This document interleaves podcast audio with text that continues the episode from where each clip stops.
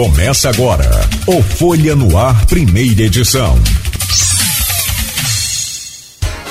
Segunda-feira, 1 de julho de 2022. Começa agora pela Folha FM 98,3, mais um Folha no Ar. Chega de enrolo, deixa eu trazer o bom dia aqui do médico cirurgião cardiovascular, Kleber Glória. Kleber, bom dia. Eu agradeço demais a sua presença e, sobretudo, registro prazer e honra que eu te acompanho lá pelo grupo de WhatsApp aqui do programa e do blog Opiniões do Aloísio. Né? E hoje poder compartilhar aqui esse programa com você é muito importante receber essa visita para a gente. É uma honra enorme. Seja bem-vindo a essa casa. Bom dia a todos os ouvintes, bom dia Cláudio, bom dia Beto, bom dia a todos tá, tá, tá animado aí para mais uma semana, Vamos tá lá. acompanhando esse movimento político aí. Isso tudo também importante. implica, né? É importante. Reflete, aí eu te digo, reflete a, força da, da, da nossa região no tabuleiro político. Você ter dois grupos fortes da política sempre sendo referência no Estado, o grupo Bacelar, o grupo dos Garotinhos, mostra a força política da região. Acho que quem sai ganhando com esse é Campos. Sim, sim, sim.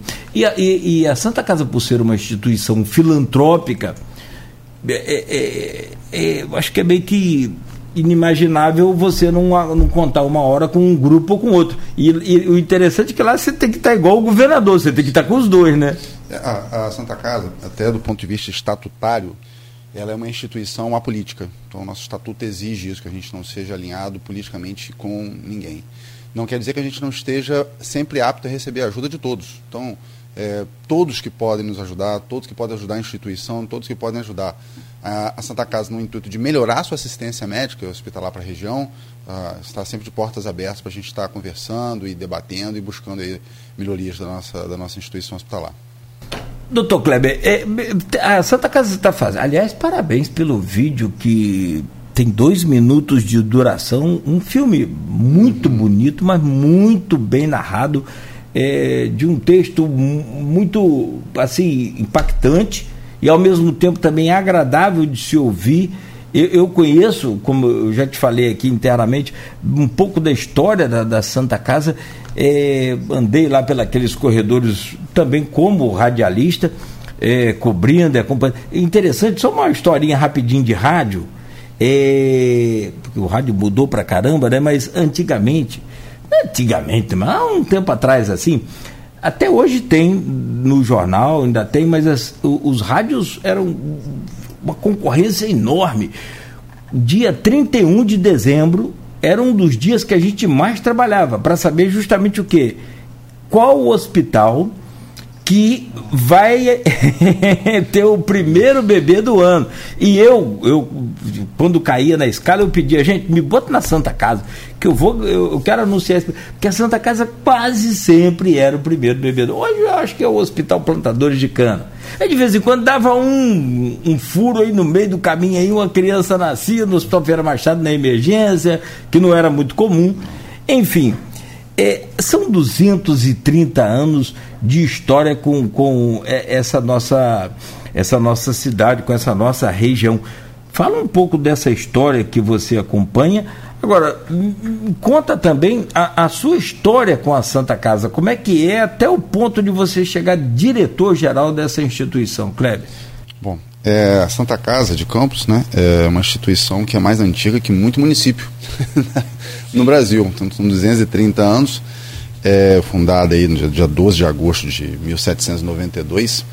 A, a, o município ainda era uma vila, né, e justamente com o intuito de dar suporte à saúde à população mais carente e é, muitas vezes dava suporte até à aristocracia da região, porque era uma estrutura hospitalar que não se tinha nada semelhante em Campos, a beneficência portuguesa veio depois, veio bem depois, né? E é uma instituição que sempre se caracterizou por duas marcas. Primeiro, da filantropia, né, da necessidade de ajudar os mais necessitados, né, do ponto de vista de saúde, e principalmente do ponto de vista de tentar buscar inovação.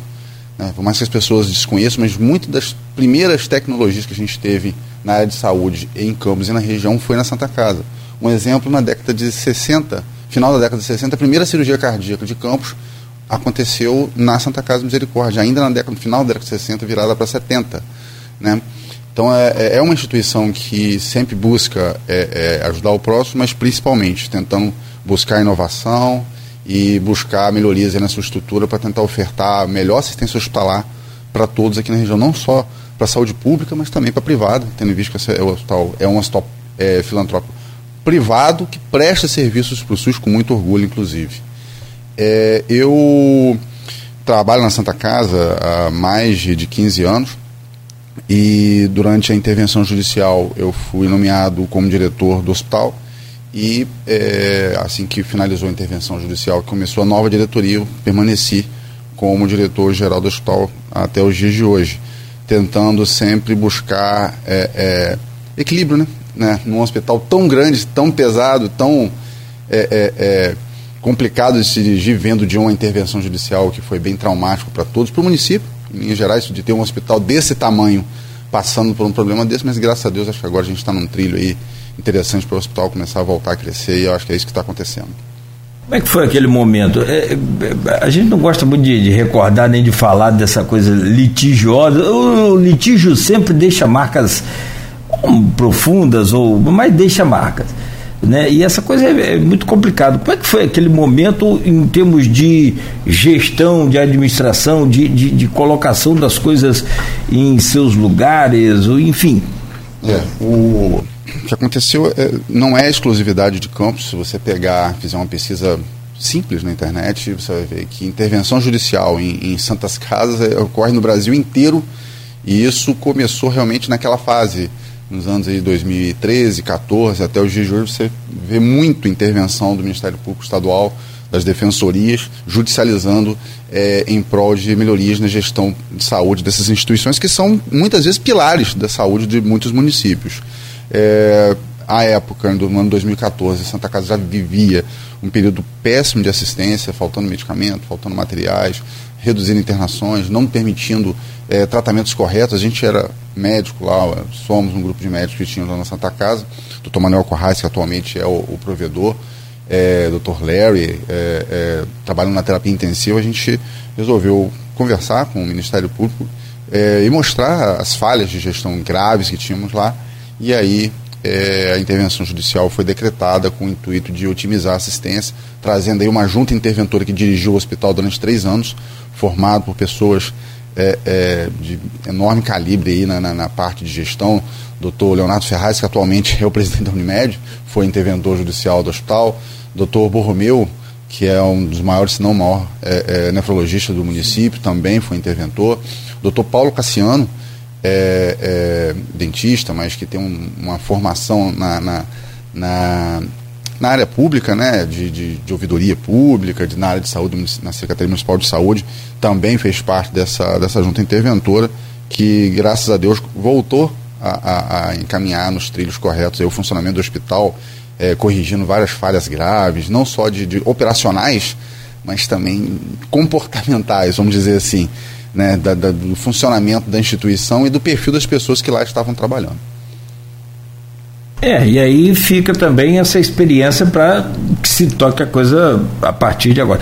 Você segue então há, há quantos anos na direção? há seis anos como diretor do hospital. Como é que é o processo de escolha da direção? É, é eleição? O que acontece é a escolha do, da provedoria, né, do, do, do provedor e a diretoria do, do da instituição né, Santa Casa Misericórdia, ela ocorre entre os seus quadros societários, tem um quadro de sócios, tá? são pessoas da, da, da população de Campos, é, referências na população, em que fazem parte do quadro societário. Essas pessoas, é, a cada quatro anos, fazem uma eleição onde, onde é eleito o provedor e a diretoria, e é, o provedor, então, depois acaba fazendo a seleção, a escolha dos, do diretor médico do hospital, do diretor geral do hospital. Tá? É uma escolha de é, da diretoria, uma, uma minha eleição que é feita dentro da diretoria. Hoje você diria que a Santa Casa já está nos. Você meio que adiantou e está nos trilhos, ou tá, tem ainda um, um vagão meio que fora? É, o, o, caminho é longo pra caramba. Mas o fato de você estar tá fora do trilho sem ter caminho é, é, era o que estava acontecendo. Agora a gente tem um caminho enorme para melhorar a instituição, mas pelo menos no trilho certo a gente está. Pelo menos é o que a gente é, tem observado em termos de número. Né? Acho que quem trabalha com gestão não pode trabalhar no achismo, tem que trabalhar com resultado, com número. e é, o volume de, de, assistência que a gente tem no hospital tem aumentado e muito. É, a quantidade de serviços que a gente tem oferecido à população de Campos também é enorme, tem aumentado cada vez mais. A gente entende que a Santa Casa de Campos tem que ser um hospital é, voltado para alta complexidade, tem que ser uma instituição de alta complexidade. Isso se reflete no serviço que a gente tem: cirurgia cardíaca, cirurgia vascular, cirurgia endovascular, cirurgia neurointervencionista, que é, são as intervenções de cirurgia é, neurológica feita apenas por catéter né, é, é em pacientes com é, aneurismas cerebrais, etc, etc. A gente hoje está sendo um hospital muito feliz que a gente tem recebido dois colegas novos da área que estão é, é, iniciando esse serviço na instituição. Talvez seja o único hospital de campus hoje, dentro dos privados, filantrópicos, públicos, que tem esse tipo de serviço é, é já montado, pronto para receber emergências, pronto para fazer assistências também eletivas. É, na parte de cirurgia cardíaca, é o talvez, em termos de números, atualmente o terceiro maior hospital de cirurgia cardíaca do estado, em volume.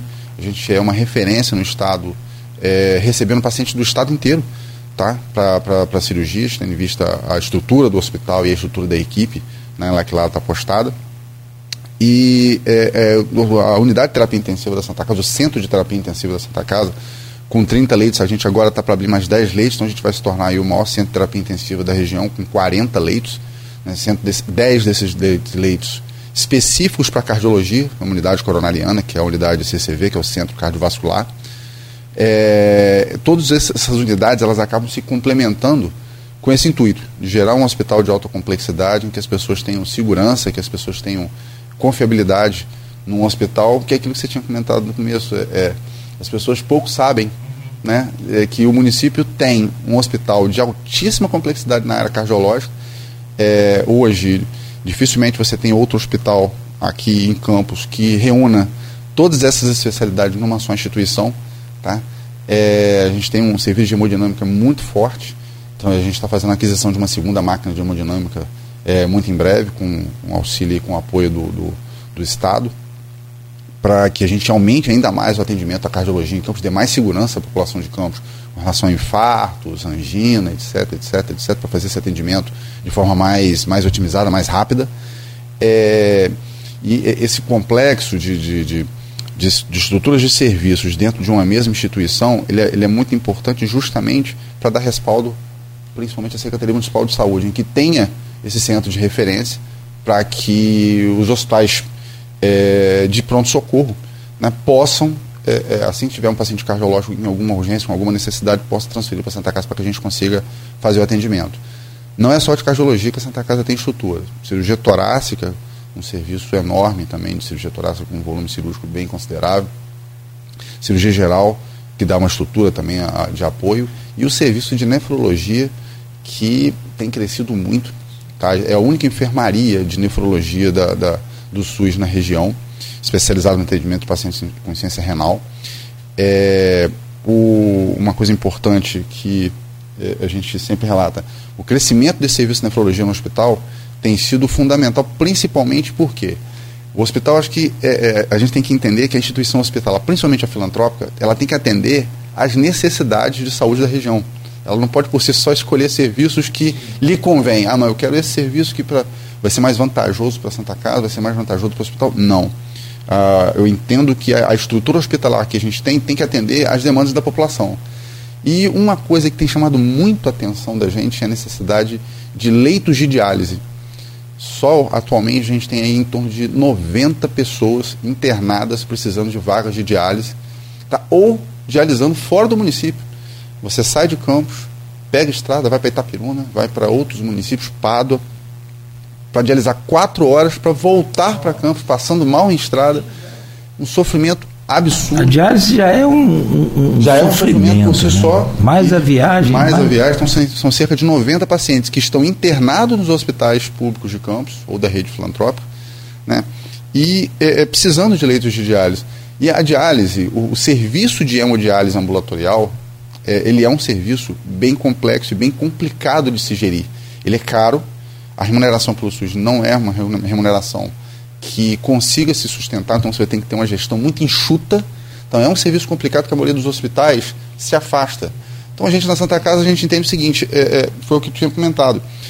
o hospital tem que trabalhar em prol da população. Você não tem como você escolher o serviço que você quer. Você tem que escolher o serviço que existe uma demanda, uma necessidade na população. E como esse serviço era uma necessidade muito importante, ainda é, é a gente optou por fazer uma parceria com uma empresa e está começando a construção de um centro de hemodiálise para atender a população de Campos.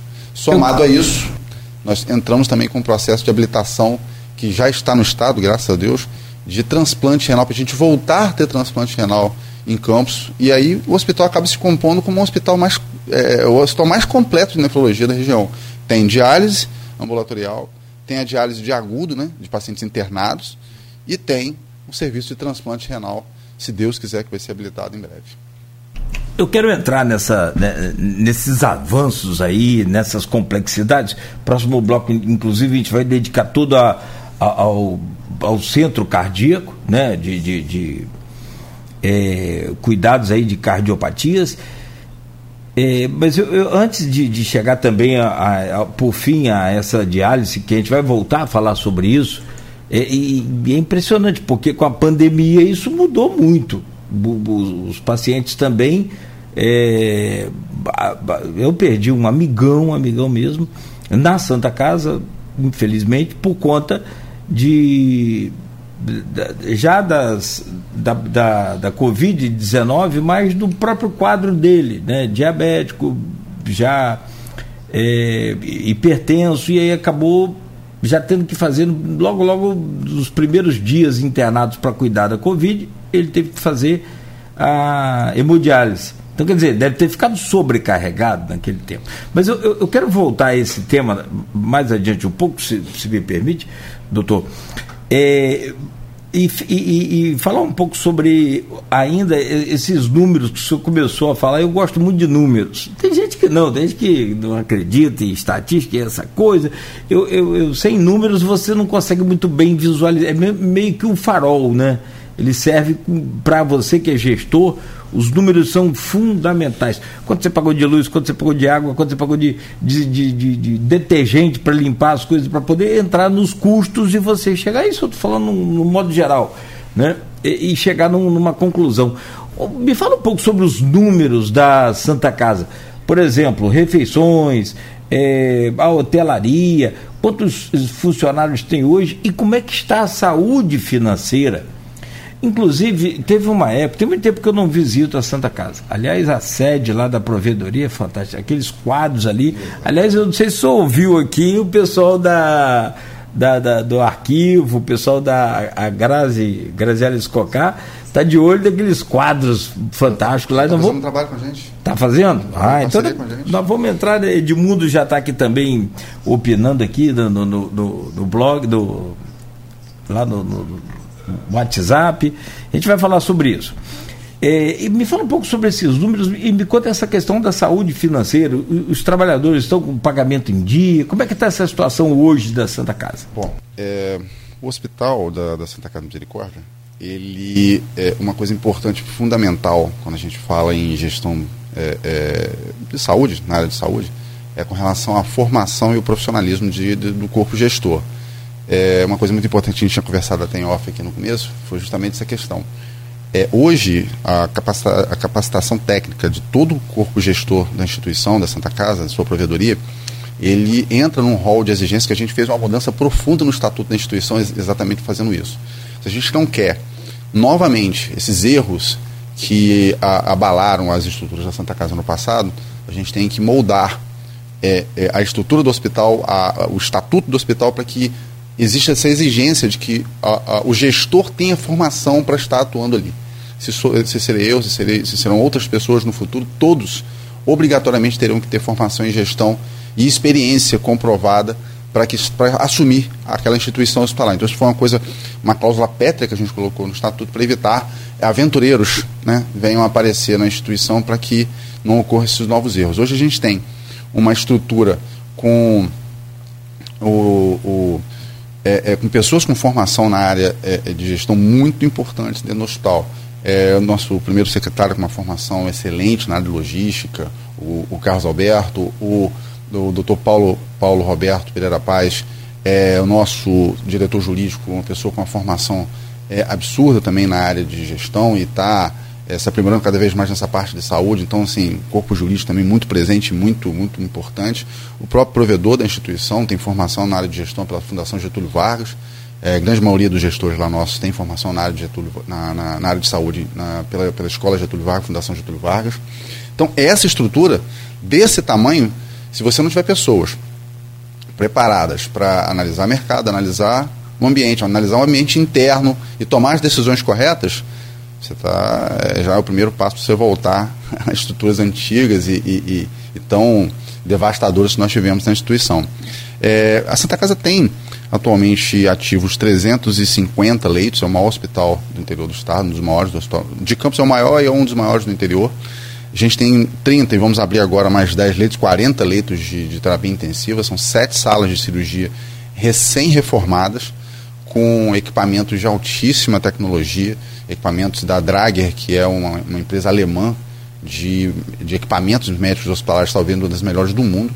Tá hoje a nossa estrutura de centro cirúrgico, uma, uma estrutura absurdamente nova, tem todos os equipamentos trocados, todos os equipamentos novos, arco cirúrgico, equipamento de vídeo, é, de cirurgias por vídeo, tudo novo. Tá? Foi uma reestruturação muito importante que a gente fez no centro cirúrgico. É, algumas enfermarias a gente está entrando num trabalho de reforma para dar uma estrutura muito mais é, confortável para o nosso usuário do SUS. Tá? E uma coisa muito importante que é, vem a calhar, principalmente com relação aos incêndios que a gente teve no centro de Campos recentemente, eu até fiz um comentário no grupo que eu achei muita coincidência, né? Sim, sim. Um intervalo tão pequeno em áreas tão próximas.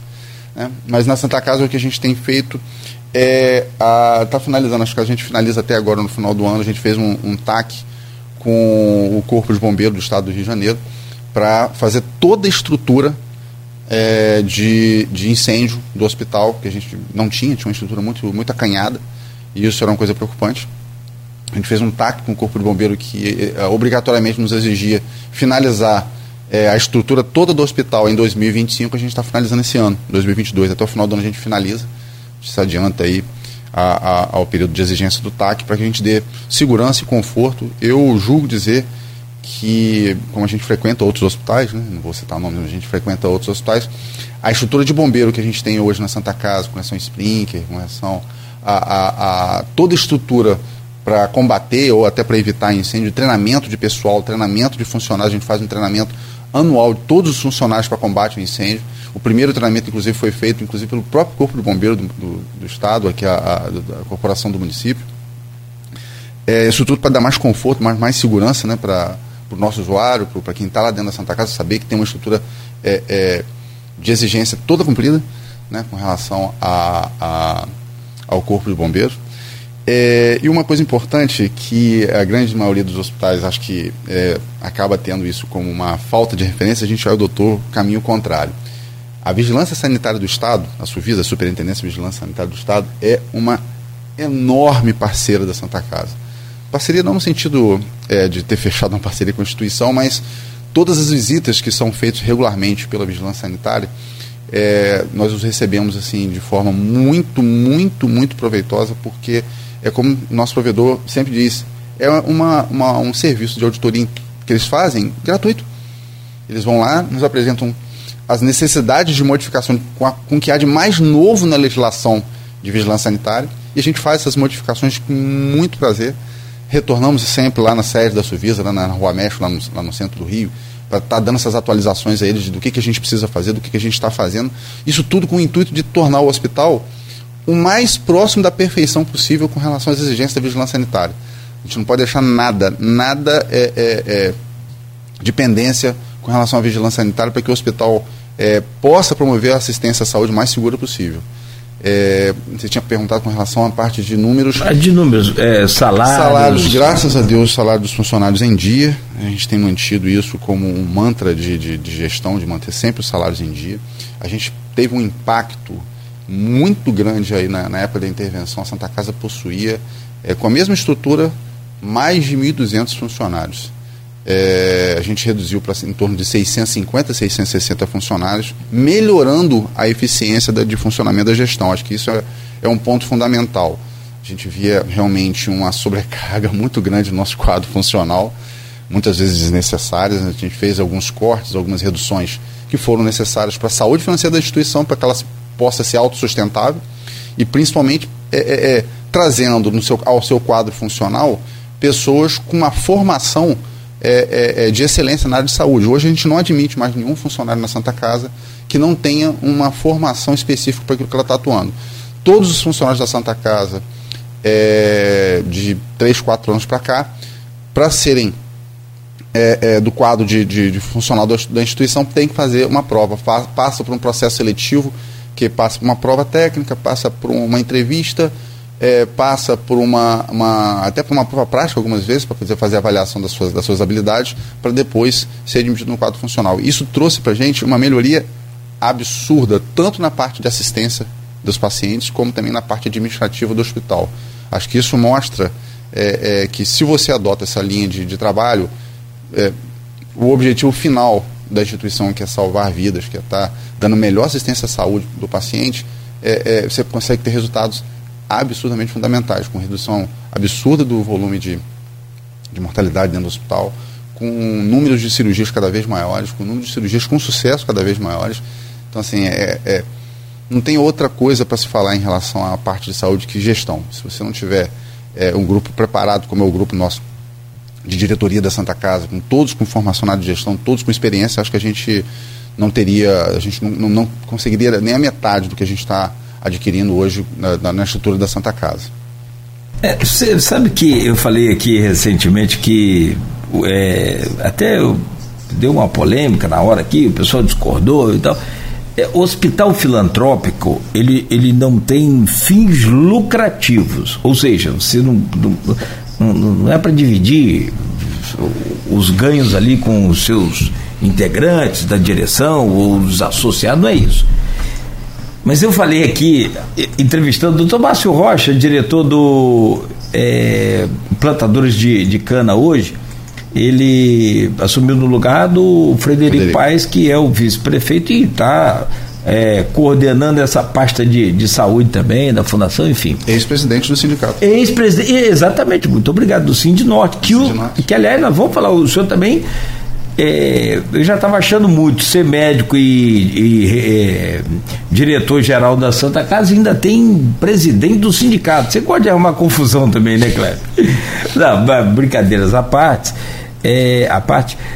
O, eu falava que o hospital filantrópico, as pessoas precisam entender, é, é isso falando de gestão, ele tem que dar lucro ah, mas o Nogueira, mas não é para ter lucro, não, mas não é para lucro para dividir com é. Kleber Glória, não é para dividir com. Não.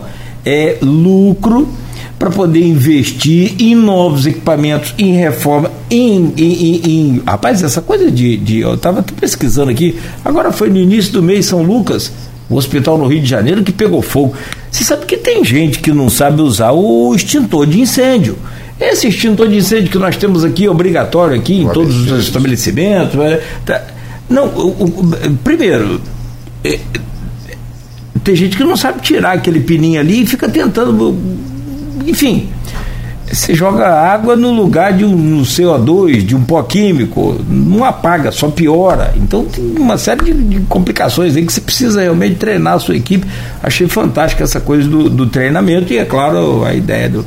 Mas o hospital ele tem que ter lucro. É, as pessoas, assim, é, do ponto de vista do, do hospital filantrópico, a gente teve uma mudança eu acho que muito importante é, com relação à legislação brasileira, com relação ao Código Civil, de a respeito da, da administração e gestão de, de filantrópicos e de associações hospitalares, de, de, de, de, fundações, em que se existe a profissionalização dos seus gestores. É, a palavra, é, é, vamos, vamos, falar do ponto de vista contábil, né? lucro, realmente os hospitais filantrópicos não podem ter lucro, porque lucro entende-se que é o resultado em que é, você vai dividir. É. Mas o hospital filantrópico ele é obrigado a ser superavitário, porque é justamente com esse recurso que você vai manter a estrutura física da instituição, reinvestir para fazer a compra dos equipamentos, tá? É, é, capacitar os seus profissionais, porque isso também gera custos, as pessoas esquecem disso. Então, assim, o hospital filantrópico, sim, ele é obrigado a ser superavitário. Ele é obrigado a ter seus resultados para o reinvestimento na instituição. Isso é fundamental. É, hoje, infelizmente, o que a gente é, tem é, é, que a, a, o SUS, o, o, Sistema Único de Saúde, ele é, remunera muito mal os hospitais que prestam serviços para eles. É, isso vem já de é uma, uma briga histórica né, da, da, dos sindicatos, do, das associações de hospitais do Brasil, né, das confederações, é, é, em que a gente é, é, verifica uma tabela desatualizada já há 20 anos. Então, se você pegar a, a, a, inflação acumulada no período, se você pegar o preço do dólar, muito equipamento e muitas das medicações são dolarizadas. Tá? A gente teve problemas recentes na pandemia. Isso a gente fez um, um, um estudo é, a, o nosso departamento jurídico do hospital fez uma análise muito bacana na, no período da, da pandemia. As compras da Santa Casa a gente fazia e faz até hoje através de portais de compras nacionais. É por isso que a gente consegue valores tão, tão positivos, tão bons, porque a gente faz compra do Brasil inteiro. Né? Um portal de compras em que você é, faz a sua listagem do que você quer comprar e as empresas do Brasil inteiro vão apresentando seus preços, você consegue cotar ali, ver o menor preço para você comprar o mais barato possível, para você racionalizar e otimizar o recurso público. Para você utilizar aquele pequeno recurso que a gente recebe, você tem que ter pelo menos um, um, um caminho para dar aquele recurso. E o que a gente observou é que de março de 2020 para abril de 2021, ou seja, início da pandemia, a gente teve um aumento de até 5 mil por cento. Não estou falando de 5 mil reais, 5, 5 mil por cento no valor de alguns insumos da área de saúde. Máscaras, capotes, medicamentos. Assim, uma coisa absurda. É, a gente pensou, inclusive, à época, em judicializar isso, porque isso era, para mim, era um atentado contra a assistência à saúde no país. É, eu sou. Acho que você não tem que ter nenhum tipo de intervenção no mercado, acho que o livre mercado tem que existir, mas eu acho que em, em situações catastróficas como essa do, da, da pandemia, eu acho que deveria ter um pouco mais de intervenção direta do governo federal para que isso não acontecesse, porque foi um caos nos hospitais filantrópicos, muitos hospitais privados também ou quebraram ou tiveram uma dificuldade financeira muito grande por conta desse aumento absurdo do valor dos insumos. E uma coisa que a gente temia na época, hoje, dois anos depois, eu posso dizer, a gente tinha o temor de que não, assim que abrandar um pouco mais esse período de pandemia, os valores vão reduzir. Não volta. Não, volta nunca não mais. Não volta nunca mais. Então, assim, o custo da saúde é elevadíssimo. É, é uma realidade para todos, tanto para os filantrópicos, quanto para os públicos, quanto para os privados. Isso é uma dificuldade enorme. Então, você saber utilizar o seu recurso, comprar o mais barato possível, lógico, não esquecendo da qualidade, porque você está tá utilizando materiais que vão ser utilizados diretamente no paciente. Então, é, é, é, esse jogo de xadrez entre você escolher definir o mais barato, o melhor, fazer a melhor compra, usar portais nacionais de compra, são algumas estratégias que a gente utiliza para a gente conseguir otimizar esse pouco recurso que a gente acaba recebendo. O município de Campos, é, é, assim como outros municípios que a gente tem conhecimento, o interior de São Paulo faz isso com muita frequência. É, o próprio município de Campos faz a complementação da tabela SUS, isso é uma coisa muito importante. Né? Isso auxilia tá, o gestor público, o gestor dos hospitais filantrópicos também a, a ter um recurso para poder auxiliar no pouco recurso SUS que recebe. Na verdade, isso faz parte da Lei 8080-90, né? que é a lei que estabelece o SUS em que a gestão e, principalmente, a, a o financiamento do, do, do, SUS ele é tripartite, é federal, estadual e municipal. Tá? Hoje, é, a gente, os hospitais filantrópicos eles recebem é, tanto recurso do governo federal, recurso do governo do estado e recurso do governo do município. Tá? Então, assim, é, hoje é, posso dizer que o, o, campus ele tem uma realidade muito próxima a algumas cidades do interior de São Paulo, que também tem o cofinanciamento tanto do Estado quanto do município. O, o Estado de São Paulo tem um projeto muito interessante, que é o Santas Casas Sustentáveis. Foi é, instituído no governo Alckmin, enquanto governador do Estado, é, que é um programa que virou, virou lei, em que o governo do Estado dá mais uma tabela, tá, em cima toda a tabela SUS, tá, para hospitais filantrópicos, desde que cumpram metas qualitativas e quantitativas. Então, isso obriga o hospital a se manter com uma qualidade é, é, de excelência para estar tá recebendo aquele complemento do Estado, aquele complemento financeiro à tabela SUS que é feito pelo governo do Estado. Para mim, é um projeto sensacional e eu acho que o governo do Estado está num, num, caminho bom para também seguir esse, esse tipo de, de, de, trabalho com o PAI, que é o Programa de Assistência do Hospital do Interior. E o município já faz isso há muitos anos. E o governo atual tem feito isso de forma muito, muito prudente, também cobrando, qualidade tem que cobrar, acho que o, o, o governo municipal tem que cobrar dos seus prestadores a qualidade e excelência do serviço, tá? para que a remuneração seja compatível também com, com o serviço prestado. acho que isso é, tem sido fundamental até para você manter a estrutura hospitalar. É, porque tudo que é, tudo que é público é ruim. É? A gente tem essa coisa, né? E na verdade não, não deveria ser assim e nem pode ser assim. O público é o mesmo privado que é pago por nós através dos nossos impostos. Quer dizer, se o público fosse de fato realmente perfeito, não precisava nem do privado. Como em alguns países aí, Exatamente. se você montar um hospital, você, você quebra, porque o, o público né? oferece uma assistência. Noruega, por exemplo, você tem. A própria Suécia, então, a Suécia. Absurdo. E que, é. e que é, é, essa coisa assim, igual a gente paga aqui no Brasil, é bitributação de tudo. Você paga imposto, que é uma maravilha, aí você vai rodar numa, numa uma, BR, por exemplo, você tem que pagar inúmeros pedágios, dependendo. Quanto mais você rodar, mais pedágio você vai pagar. Isso é bitributação. Eu já paguei pelo imposto do pneu, pelo imposto da gasolina, pelo imposto do carro, por tudo que você imaginar para poder o, o, Estado ter o dinheiro para fazer aquela obra ali de qualidade. E aí eles arrumam uma confusão. Você sabe que o IPVA é para quê? É justamente para isso. É para saúde. Não é para investir em obra Não. estruturante de asfalto. Isso é uma do, do, do, das coisas mais malucas que eu já vi. O IPVA, o Imposto sobre Propriedade de Veículo Automotor, ele é designado principalmente para a saúde. Não para. Uma parte dele, né? É, é principalmente, para a saúde. É Você fala assim, mas, mas, por que, que eu tenho essas infraestruturas tão ruins de estrada? Uma coisa no Brasil é meio desconexa, né? É, o negócio é bem, bem complicado. O, o, poder público, ele, ele te cobra, né? Através dos impostos que você se mantém em dia, com os impostos, etc, etc. E na hora de fornecer o serviço, ele, ele mesmo se mostra não competente para estar tá fazendo aquela prestação de serviço e terceiriza. Aí você tem que pagar novamente. Você tem que pagar de novo. É... Bom, doutor Kleber, vamos entrar mais. Essa parte burocrática, essa parte de. Ela é, é, é importante, muito bom para que todos possam ter conhecimento, saber que, de que, que se trata essa estrutura da Santa Casa. Tem 350 leitos, não é brincadeira quem tem um hotel aí, por exemplo, está nos ouvindo, uma pousada que tem 10 quartos, 15, 20, 50, saber que tem 350 e que tem que manter aquilo tudo limpo. Eita, nós a lavanderia. Eu conheço a máquina lá de passar a roupa lá. É, é um, então a, a lavanderia é uma lavanderia. Eu acho que ela, a máquina deve ter uns 4 metros de largura. É uma, uma, uma loucura. É, é impressionante. Eu vou pedir licença ao senhor rapidamente. É, é só para fechar esse bloco, vamos fazer um intervalo. E aí sim a gente entra na parte boa que eu sei que o senhor deve estar tá doido para falar também dos avanços. Tem aqui algumas perguntas, tem algumas. É, é, aqui no, no, no Face também no grupo de WhatsApp. E caiu o link do Face? Ah, deixa eu pedir desculpas aqui aos nossos ouvintes, mas infelizmente né? O, o link do Face caiu, a gente faz esse intervalo então.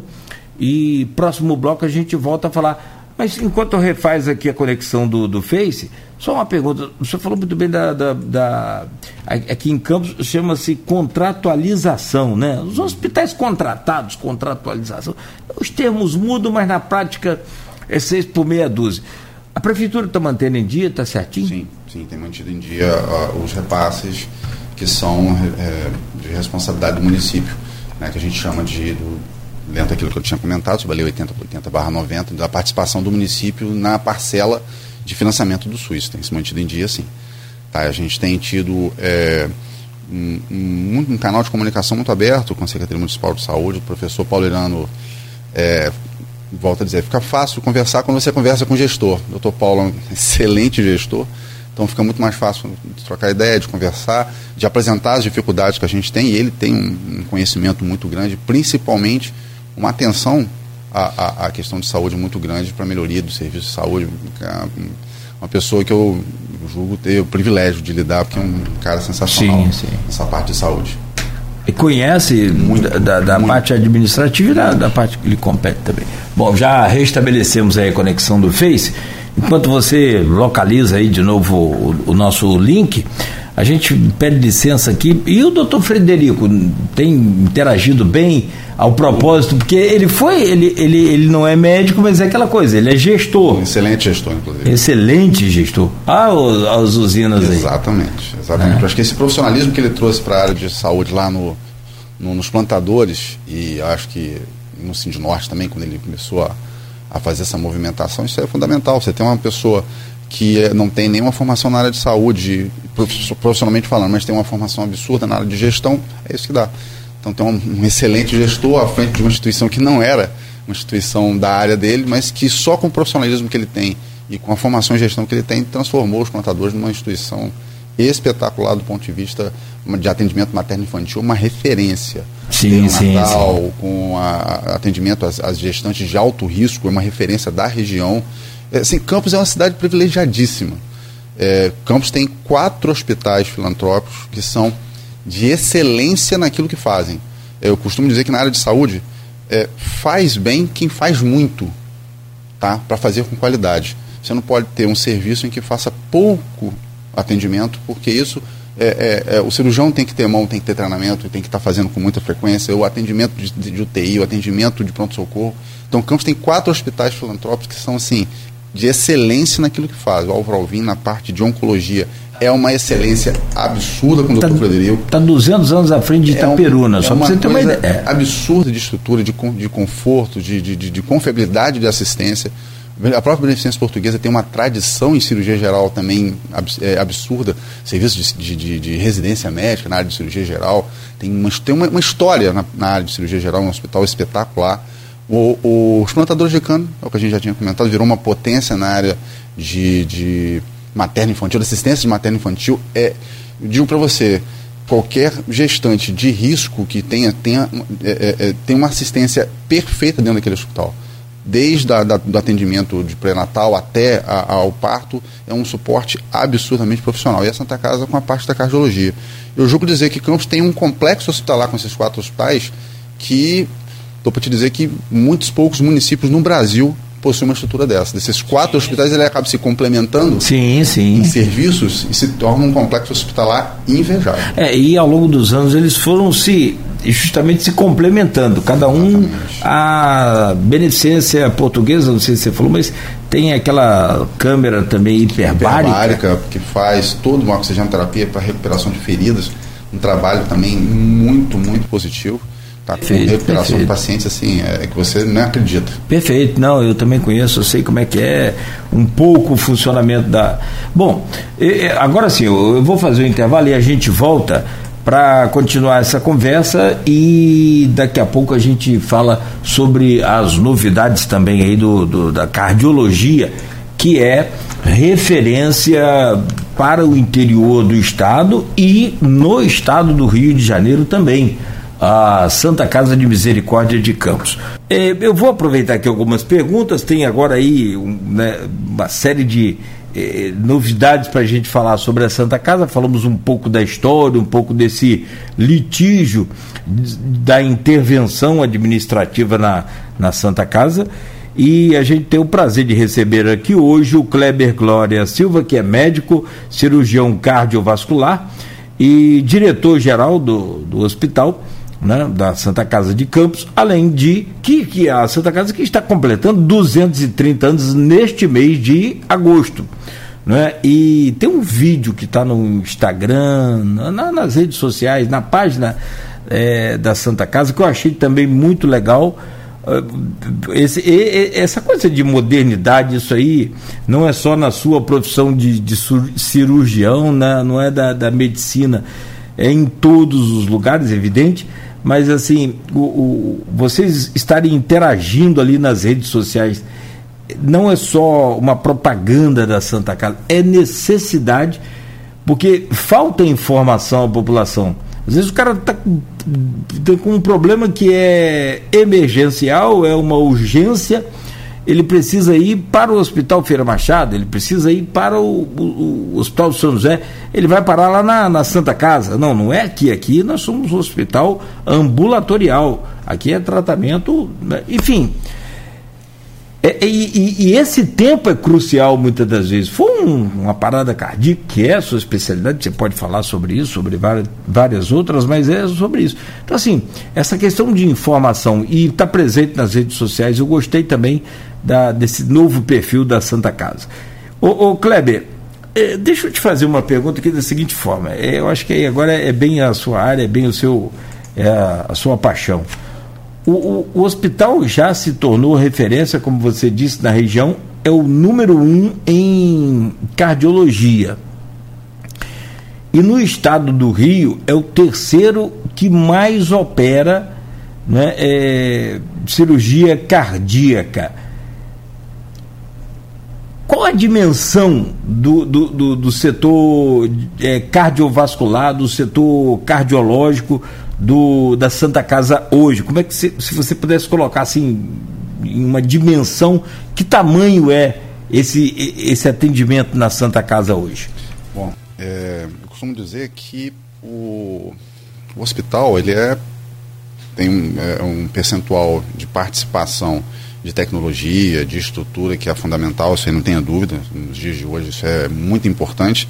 Agora, o hospital é feito principalmente por pessoas, então assim, é, investimento em corpo clínico, ter um corpo clínico qualificado, ter médicos, ter profissionais que são é, é, qualificados, eu acho que isso é fundamental. Você ter dentro de um hospital profissionais como, por exemplo, o Dr. Selmo, que está à frente do setor de hemodinâmica, um cardiologista é espetacular, um hemodinamicista fantástico é, é, dentro da Santa Casa de Misericórdia, isso é uma coisa importantíssima. Você ter um, um cirurgião cardiovascular, como, por exemplo, o Dr. Sobrosa, o Dr. Cláudio Sobrosa, que é um dos maiores cirurgiões cardíacos você pode ter certeza disso do país. É, ficou durante 10 anos na Suécia, é, no serviço de Olebru lá na Suécia, como cirurgião cardiovascular, e retorna para o Brasil, sendo uma referência no nosso hospital na parte de cirurgia cardíaca. É, você tem aí o doutor Ábido também, atuando na parte de hemodinâmica do, do, do hospital. É, você tem um, uma unidade cardiovascular, uma unidade coronariana, com um corpo clínico aí é, é espetacular é, atuando, recebendo os pacientes infartados da rede pública de saúde, é, da, da, rede pública e privada, né? E uma coisa importante né, no nosso, na nossa estrutura, que a gente tinha perdido isso um pouco no período da pandemia, que a gente teve que focar no atendimento realmente no Covid, né, muitas vezes, e a gente perdeu algumas estruturas físicas, a gente acabou tendo que é, ser redimensionada para isso, foi a nossa unidade de reabilitação cardiovascular no pós-operatório. Então, os pacientes de pós-operatório de cirurgia cardíaca na Santa Casa e com alguma outra cardiopatia, eles agora têm um setor dentro do hospital de reabilitação, com um suporte de fisioterapia, de médicos, em que esse paciente consegue, consegue se recuperar com maior facilidade, com maior velocidade da, da, dos procedimentos cardiológicos que a gente faz, para receber uma alta mais otimizado, mais estável, mais apto a, a ter uma recuperação mais franca. Tá, esse setor estava fechado, que tinha sido destinado para a ciência do Covid, agora está reaberto, junto da, do nosso serviço de fisioterapia da Santa Casa, também é um serviço de excelência, eu posso te dizer, a doutora André, a doutora Fernanda, são as nossas fisioterapeutas chefes lá do serviço, fazendo um trabalho sensacional, tanto a nível ambulatorial quanto a nível de pacientes internados, para reabilitar e recuperar esses pacientes. Acho que é um, um trabalho é, é conjunto, é, é um conjunto de vários serviços, né, em várias é, é, é, em vários momentos, né, unidade coronariana, setor de hemodinâmica, as enfermarias de cardiologia, na figura aí do doutor Nicolau, doutor Ismael, que são os cardiologistas que fazem assistência aos pacientes internados, uma assistência também fantástica a nível de reabilitação com o nosso setor de fisioterapia, né, a nível de centro cirúrgico totalmente reformulado com um, um serviço de cirurgia cardiovascular bem robusto, então acho que isso tudo que compõe um serviço de cardiologia bem complexo, é, é, é bem é, é, é robusto para estar tá não só recebendo é, pacientes gravíssimos para estar tá sendo é, tratados e, e, reabilitados, mas também buscando a inovação, que foi inclusive um procedimento que a gente fez recentemente dentro do hospital, que é a TAV, que é a troca da válvula aórtica através de catéter e não fazendo a cirurgia. Foi o primeiro procedimento realizado com sucesso em Campos, tá? Paciente de 82 anos com uma estenose aórtica grave, uma doença cardíaca grave, tá? Não tinha condições de fazer a cirurgia aberta, fez o procedimento através do catéter e o procedimento, graças a Deus, correu com sucesso. O paciente, quatro, cinco dias depois, já estava em casa, é, junto com sua família, já teve até consulta de revisão, está muito bem. É, isso tudo mostra é, o avanço que a gente está tentando buscar dentro da Santa Casa, sendo o primeiro hospital do município a fazer com sucesso esse procedimento. Então, é um procedimento moderno, um procedimento em que é pouquíssimo invasivo para o paciente, minimamente, minimamente invasivo, e que com certeza é, é para pacientes mais graves, pacientes que não têm condições de ir para a cirurgia, vai ser um, um ponto forte dentro da Santa Casa. Porque a cirurgia cardiovascular, ela, ela, ela é, é, a cirurgia cardíaca, ela é pesada, né? A primeira coisa que você tem que literalmente abrir o, o peito da gente com uma, moto, uma motosserra, né? Tipo, tipo uma motosserra. Motosserra não acho que é o nome da, da, da, da, da, da marca lá da é tipo uma maquita. Tem que serrar o, o a, colocar para fora a caixa, abrir a caixa torácica, colocar a máquina para fora e fazer isso. Deve ser fantástico para vocês médicos eh, fazerem essa cirurgia minimamente invasiva, ou seja, sem nenhum, quase que nenhum. É uma, é, eu fiz uma vez aquele exame, esse cateterismo, é, é, é, tipo um cateterismo. Sim, basicamente é bem semelhante. É, é assim, a, a, o acesso que a gente tem ao coração é basicamente o mesmo, através de um catéter, e você coloca, é, o coração possui válvulas, né, uma válvula é a válvula aórtica, e através desse procedimento você consegue fazer a reposição, a troca da válvula através do catéter, e não fazendo a incisão não é para todos os pacientes, você tem indicações específicas, a cirurgia continua sendo uma opção é, principal, mas é mais um, um, um, aparato tecnológico, é mais um procedimento que Campos possui e é aquilo que a gente tinha conversado no começo. As pessoas desconhecem isso das instituições hospitalares, justamente no, na Santa Casa, que é um hospital que as pessoas acham que não, não tem tanto serviço. Tem bastante serviço e alguns serviços, inclusive, de referência no município. E, é, por, por, você olhar muito. Da, você sabe que a gente é muito impressionado pela. É, a primeira impressão é que fica, não tem essa história? É, você vai a um restaurante, você vai a um lugar, por exemplo, se ele tem ali um, uma placa bonita, esse restaurante é bom, é um, chamativo.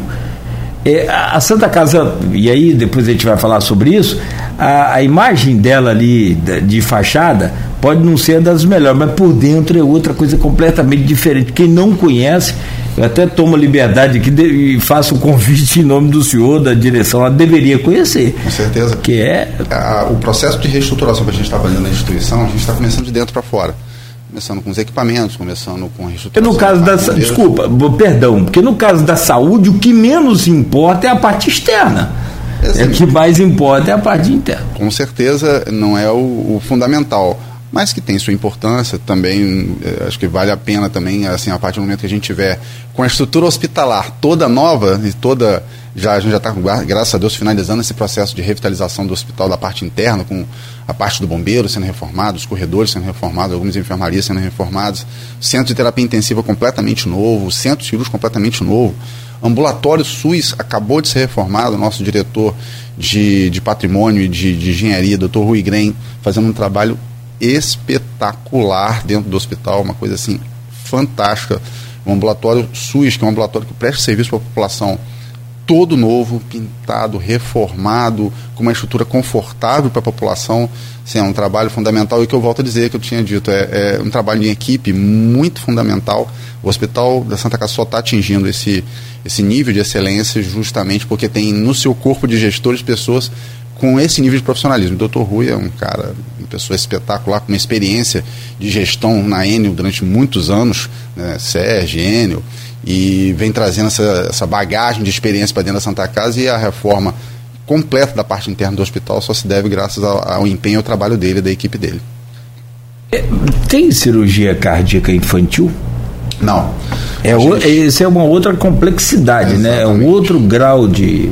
Exatamente. A, a a Santa Casa ela já teve pediatria, já teve é, é, inclusive serviços de, de é, é, de obstetrícia, né? E a gente é, optou por, é, como o serviço estava bem deficitário, com um volume de atendimento muito pequeno, a gente conversou à época com a gestão do município, se eu não me engano, na época era doutor Chicão, era o secretário de saúde, e como o, a, os plantadores de cana já estavam com um volume de assistência muito maior que o da Santa Casa, com uma estrutura muito melhor para a área de obstetrícia e de pediatria, optou-se por, por a gente encerrar os serviços e prestigiar e privilegiar a assistência que os plantadores fazem.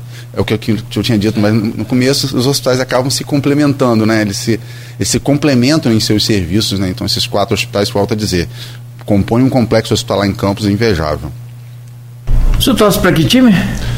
Flamengo. Eita, nós. Então, o, o senhor diria que o centro cirúrgico e o, a parte é, de, de, de, cardiopatia, né, de, de cuidados com, com o coração do, do, da Santa Casa está em outro patamar? Está em outro patamar. Aqui na região, julgo dizer que a estrutura da Santa Casa para assistência da parte cardiológica é, não só pelos equipamentos, não só pela, pela estrutura interna do hospital que está sendo totalmente reformulada, mas principalmente, volto a dizer, pelo seu corpo clínico, na figura dos seus cirurgiões, na figura dos seus clínicos cardiologistas, na figura dos seus hemodinamicistas, é uma estrutura invejável e assim é, é, tanto para o serviço público quanto para o serviço privado é uma referência na região, você pode ter certeza disso. Me fala sobre esse atendimento ambulatorial. Antes ele acontecia ali naquela rua é, pela Avenida Pelinca, em frente ao Palácio da Cultura. Sim. Me fale o nome daquela rua ali agora. É... Cornélio Bastos. Cornélio Bastos. Eu acho que sim. É aquela rua lateral ali. Lateral a Santa Casa e. Sai no, no Shopping 28. Sai no Shopping 28, do, do, do, lado direito do Shopping 28. Exatamente. Né? É, do lado, quem está de frente para o Shopping 28, você vai entrar para pegar a pelinca depois do 28. Então, para quem está na 28, ele sai antes da é ali ainda? Como, Sim, como é que é o, a estrutura desse atendimento ambulatorial e, e, o que, que vocês conseguem oferecer hoje lá de especialidades, por exemplo? Várias especialidades. Cardiologia, cirurgia cardíaca, gastroenterologia, nefrologia, ortopedia. Hoje o serviço de ortopedia da Santa Casa também é uma referência. É o maior serviço de ortopedia do município é o serviço que praticamente faz uma absorve um, grande parte dos traumas que vêm do Ferreira Machado vão para Santa Casa. Eu costumo dizer que é um serviço que é, ele foi ele é, foi reestruturado e foi estruturado graças a, a, a, não vou dizer nem que é um colega, é um amigo, né, na verdade, o Marcos Gonçalves, Manin, chamado de Manin, é, ele fez uma reestruturação do nosso serviço enquanto é, estava trabalhando lá, hoje ele está no serviço público, está né, como subsecretário do Dr. Paulo Irano, compondo a equipe deles lá, mas o Dr. Maninho reestruturou o serviço, deixou o serviço muito robusto, então um atendimento ambulatorial enorme para pacientes de ortopedia, de cardiologia, nefrologia, gastroenterologia, clínica médica, psicologia, são várias especialidades os agendamentos. A gente Acho que a população lembra muito bem disso. Uh, o ouvinte vai lembrar de, das filas que ficavam nas frentes dos hospitais para agendamento. Hoje os agendamentos são feitos ou por telefone ou por WhatsApp. É uma coisa que a gente acho que vale a pena a gente ressaltar. Eu aproveito é, o canal para dar esse, esse, essa justificativa para a população, a gente tem recebido um volume avassalador de solicitação de consultas. A gente tem que lembrar que durante o período da pandemia, o centro médico de vários hospitais, e o nosso não foi diferente, ficou fechado. Então você tem um quantitativo de consultas represadas aí, assim, absurdo.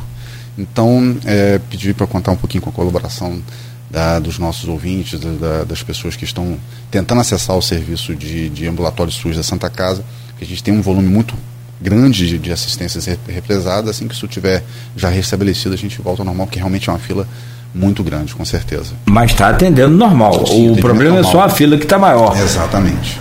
É... Eu acho que isso é global. Até no serviço ah, privado sim, sim. tem acontecido que foram muitas consultas que deixaram de ser realizadas e as pessoas realmente agora estão buscando novamente assistência à saúde. Quem pôde esperar, né? Exatamente. Quem teve também a, a, a sabedoria de, poder, de não arriscar a vida Exatamente. por conta de, de uma coisa que podia esperar era melhor. É, tem uma pergunta aqui do grupo de WhatsApp do programa, que o senhor faz parte, hum. e do, do blog do, do Aloysio Abreu Barbosa, o blog Opiniões, e tem uma. Um, como o link caiu, é, daqui a pouco a gente vai tentar conectar. Só infelizmente perdi o nome da pessoa que fez a pergunta no outro link com relação ao Hospital Manuel Cartucho.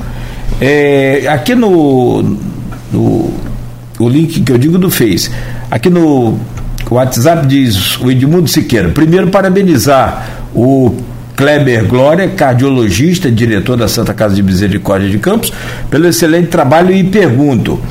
A história da Santa Casa de Misericórdia de Campos se confunde com a da cidade. A sua primeira sede foi demolida espantosamente, é, dando lugar a um estacionamento na Praça São Salvador, é, assim como a Igreja Nossa Senhora Mãe dos Homens. A atual Santa Casa manteve a igreja e o caráter filantrópico da instituição. Existe projeto para uma nova sede, onde hoje é o Hospital Manuel Cartucho. E aí sim, vou até pegar, abrir um, parênteses aqui nessa pergunta do Edmundo. O ouvinte que estava no, no link anterior, ele perguntava por que, que acabou com o Hospital Manuel Cartucho. Vamos incluir essa pergunta aí. E aí o Edmundo diz: há previsão de inclusão nessa nova sede de um local que conte a história da Santa Casa? Primeiro eu queria agradecer a, a pergunta do Edmundo, figura excepcional.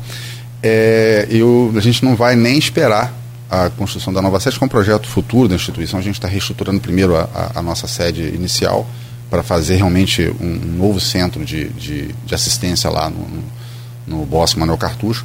Mas a gente não vai nem esperar isso acontecer. A gente já está montando um memorial, tá com é, quadros, com toda a estrutura que a Santa Casa tem histórica dentro do hospital. É um mobiliário ser, bonito, lindo. Vai ser lindo. colocado ali no hall central da Santa Casa, né, perto do centro cirúrgico, onde a população vai poder ter acesso às peças, a, a, a tudo que a Santa Casa é, possui de histórico vai estar ali, está comemorando seus 230 anos e deixando para a população é, é, esse memorial em que a gente vai ter essas peças todas expostas ali para a população ter acesso e, e, e, visualizar aquilo tudo. Tinha uma, uma, sala de reuniões lá com uma mesa. Ainda ó. temos, é a nossa sala de reunião até hoje, que era pouquíssimo utilizada. Aquilo é de que ano aquela mesa, gente? É colonial português aquele modelo? Com certeza, com certeza. Eu, eu adoro é, essas coisas. É um móvel. Pessoal costuma dizer, costuma brincar que para ter reunião lá a gente tem que falar por walk-talk ou por telefone, porque a distância de uma ponta da mesa para outra é um negócio assim absurdo mas é onde a gente realmente faz as nossas reuniões de, de, de diretoria. É, hoje a Santa Casa, é, ela só. Eu acho que eu, eu, a gente só consegue ter uma boa gestão quando a gente adota o modelo de governança corporativa como a gente tem adotado. É, todas as, as, as, decisões dentro da Santa Casa são colegiadas. Então, é, é, tem participação de todos os diretores tá, em qualquer decisão da instituição. Eu acho que isso faz uma gestão realmente muito forte. É, e aí também, evidentemente, que forte e a responsabilidade compartilhada com sem todos. Sombra de dúvida, sem sombra. É? E qualifica um pouco mais a decisão, né? Porque tem o, sim, departamento sim. jurídico dá a opinião dele, o departamento financeiro dá a opinião. Técnico, todos os, todos os setores participando da opinião, fica uma opinião muito, fica uma decisão de gestão muito mais qualificada. Bom, tem outra pergunta aqui no grupo, deixa eu aproveitá-la. É, do, do Dr. Flávio Mussa também, Flávio Mussa Tavares, ele diz aqui, caro Kleber Glória, é, haveria a possibilidade de a Santa Casa de Misericórdia, de Campos incluir no seu projeto futuro os leitos psiquiátricos de hospital geral e que se refere à Lei 10.216, a chamada Lei Antimanicomial, é isso? Sabe-se que as diárias do leito psiquiátrico são diferenciadas pelo motivo de que se há necessidade de pessoal especializado. Nesse sentido, você vê essa possibilidade para a nossa cidade se adequar à reforma psiquiátrica, como já existe em outros municípios? Com certeza, aquilo que eu tinha dito é, quando eu falei sobre o serviço de hemodiálise.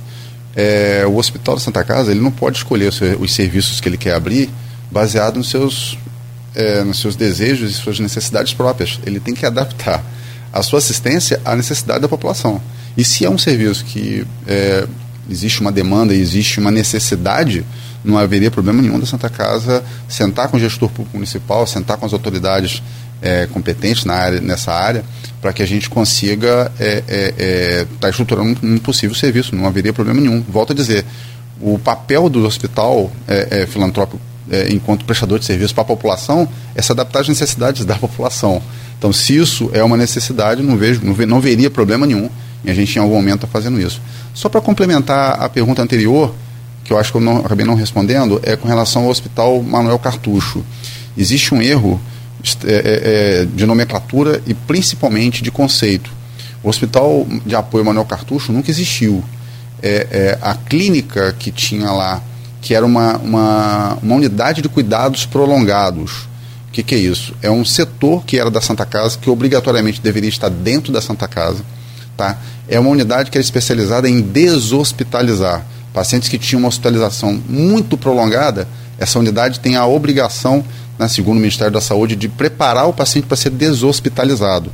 Tá? E o que acontecia na gestão anterior, antes da intervenção judicial, é que se confundia, não sei se propositalmente ou por falta de conhecimento, com se confundia com um asilo, que nunca teve esse papel, nunca teve esse papel. Santa Casa não tem asilo, nunca teve asilo e aquilo, aquela estrutura não era um asilo.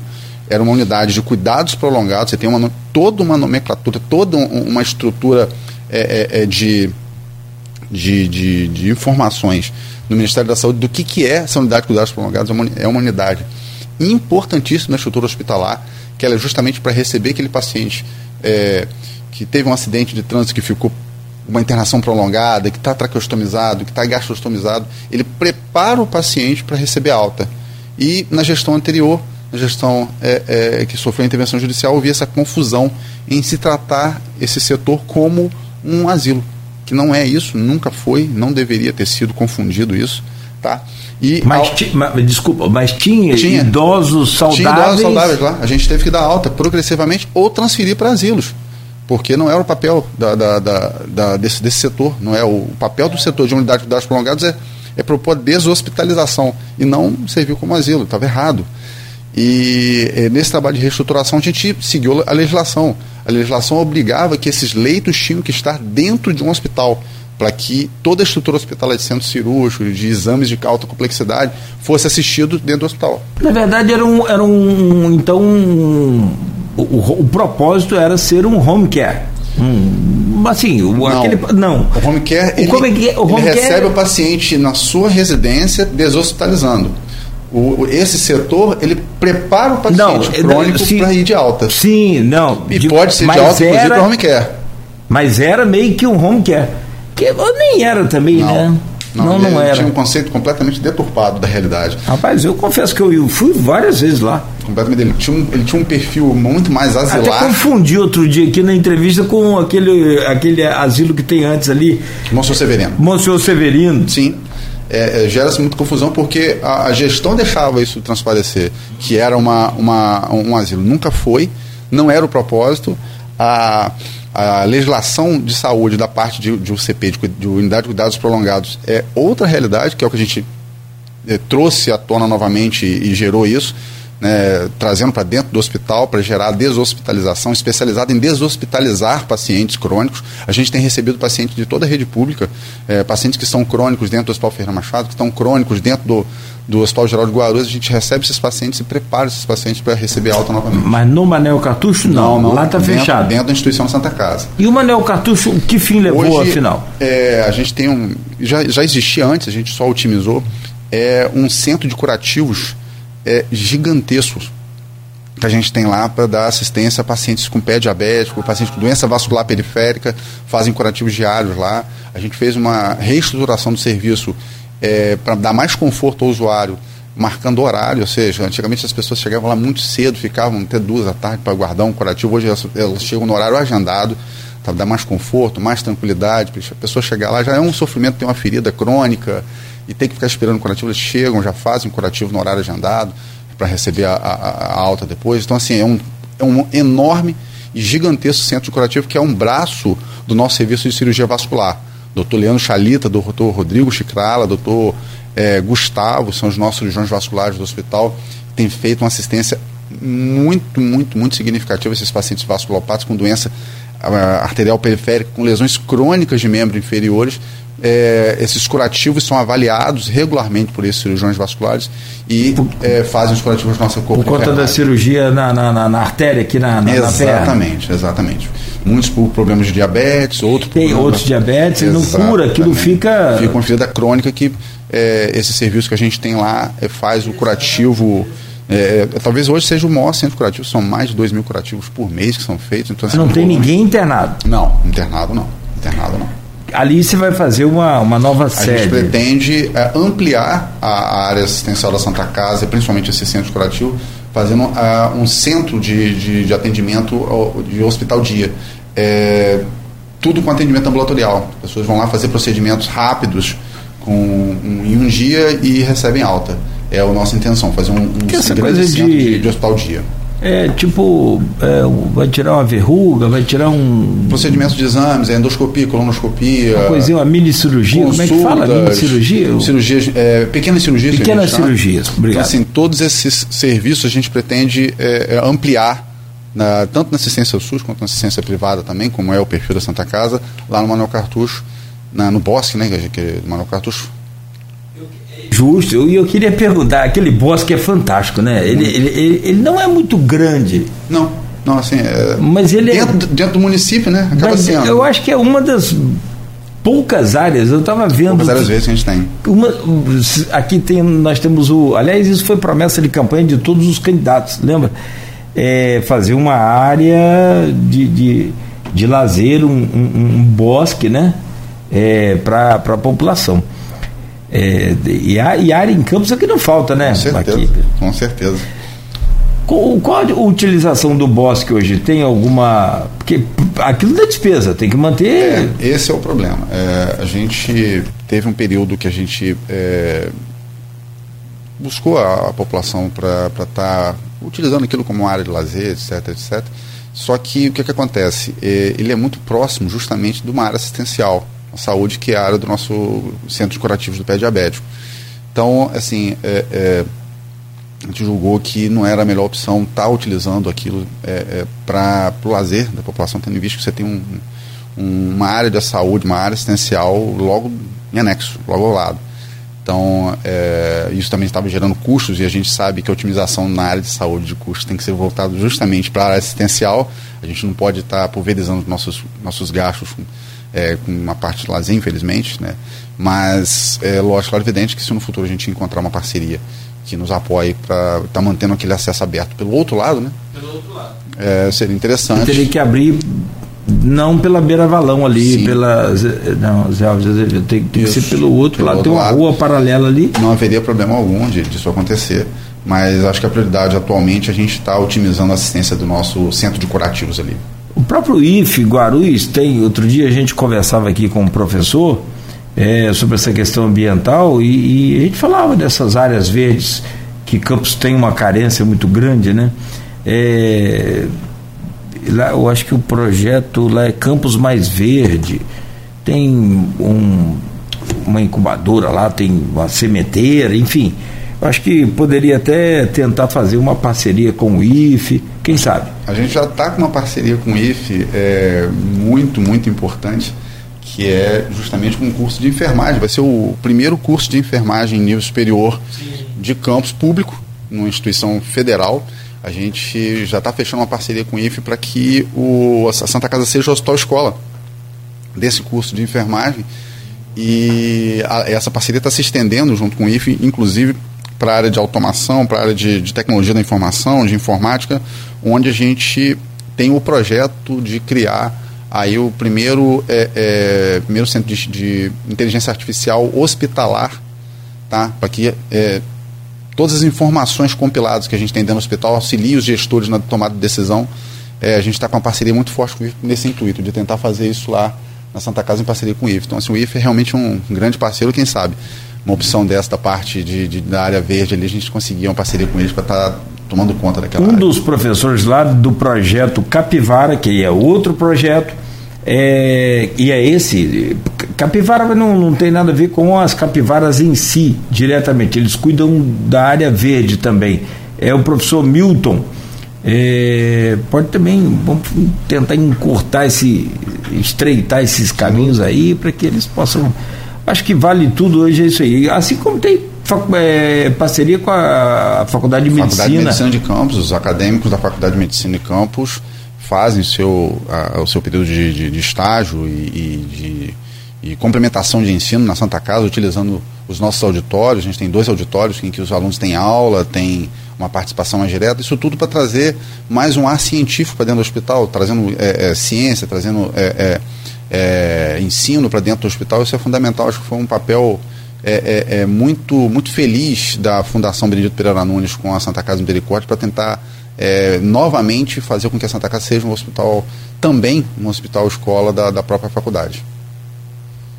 Ah, tem aqui, olha, é, deixa eu aproveitar, eu preciso fazer um intervalo, mas eu acho que eu vou ter que emendar aqui para a gente fechar esse programa na hora, Kleber.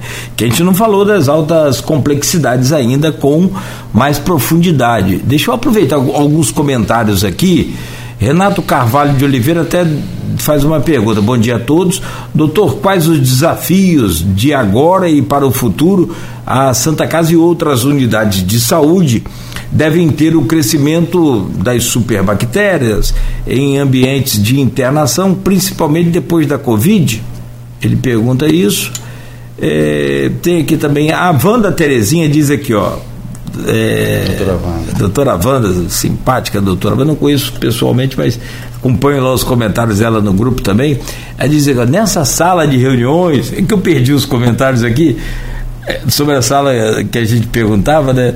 É, eu tive a oportunidade de conhecer, fui várias vezes lá, tem vários quadros lindos, fantásticos, históricos, tem um patrimônio arquitetônico muito, muito bonito, tem um mobiliário muito é, é, bonito e importante para a história. Isso não pode ficar fechado. Não né? pode. É, é, a, a Depois você de... tem que dar um jeito, porque é, ele fica lá na reitor, lá na, na, na, na na direção, né? Isso, no é, prédio da reitoria. No da, prédio da, do, da do, provedoria. Provedoria. É, o intuito de fazer esse, esse memorial é justamente compartilhar com a população de Campos a história Exato. que é deles, é da Santa Casa, mas Exato. é da população. A instituição Santa Casa é da população de Campos. Então, ah. a ideia de uma esse memorial é justamente compartilhar com a população de Campos essa, esse, essa riqueza de, de patrimônio histórico que a gente tem lá.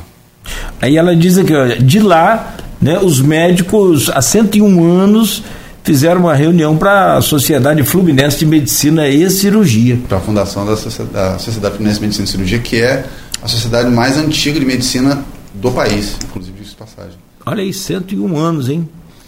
É, já o Glauber Dias diz aqui, olha, bom dia a todos.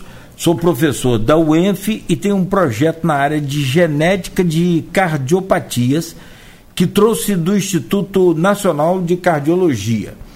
A Santa Casa seria um parceiro ideal para a realização desse estudo na nossa região. Podemos apresentar o projeto? Por favor, professor. E, ah, e outra coisa, total melhor. Total disposição, por é, favor. E, e, melhor ainda, entre parênteses aqui, você já colocou a sua boa intenção, mesmo sem saber, porque você não está vendo aqui, é, que já está financiado. Professor, é professor Glauber. Glauber Dias. Professor, por favor, faço questão. É, esse é, eu acho que é o local perfeito para a gente estar tá fazendo esse, esse, tipo de pesquisa, por favor. O, o professor Glauber, se estiver acompanhando ainda, meu telefone é o 22 999 520 Esse telefone mundo tem. Né? É, ele está lá na página da Folha. Você vê. É, inclusive, você pode ligar, pode. Agora não, mas daqui a pouco você pode mandar uma mensagem aí no grupo, de, no, no grupo no, no, WhatsApp, ou pode ligar também, fica à vontade, 22 999 52 0500, né? E aí a gente faz essa ponte, eu passo o seu contato para o Kleber, enfim. Ô, ô Kleber, vamos emendar aqui, que já são 8h50. É, o, você tem um foco muito grande na cardiologia do, do hospital, né? o centro cardiológico. Já referência. Agora, você deu notícias aí desde o início do programa sobre a questão de nefrologia, que é uma coisa muito, muito, muito, muito, muito é, é requisitada. Eu, eu, conheço alguns amigos que passaram por hemodiálise, se recuperaram. Então, tem um amigão nosso aí que ele tem.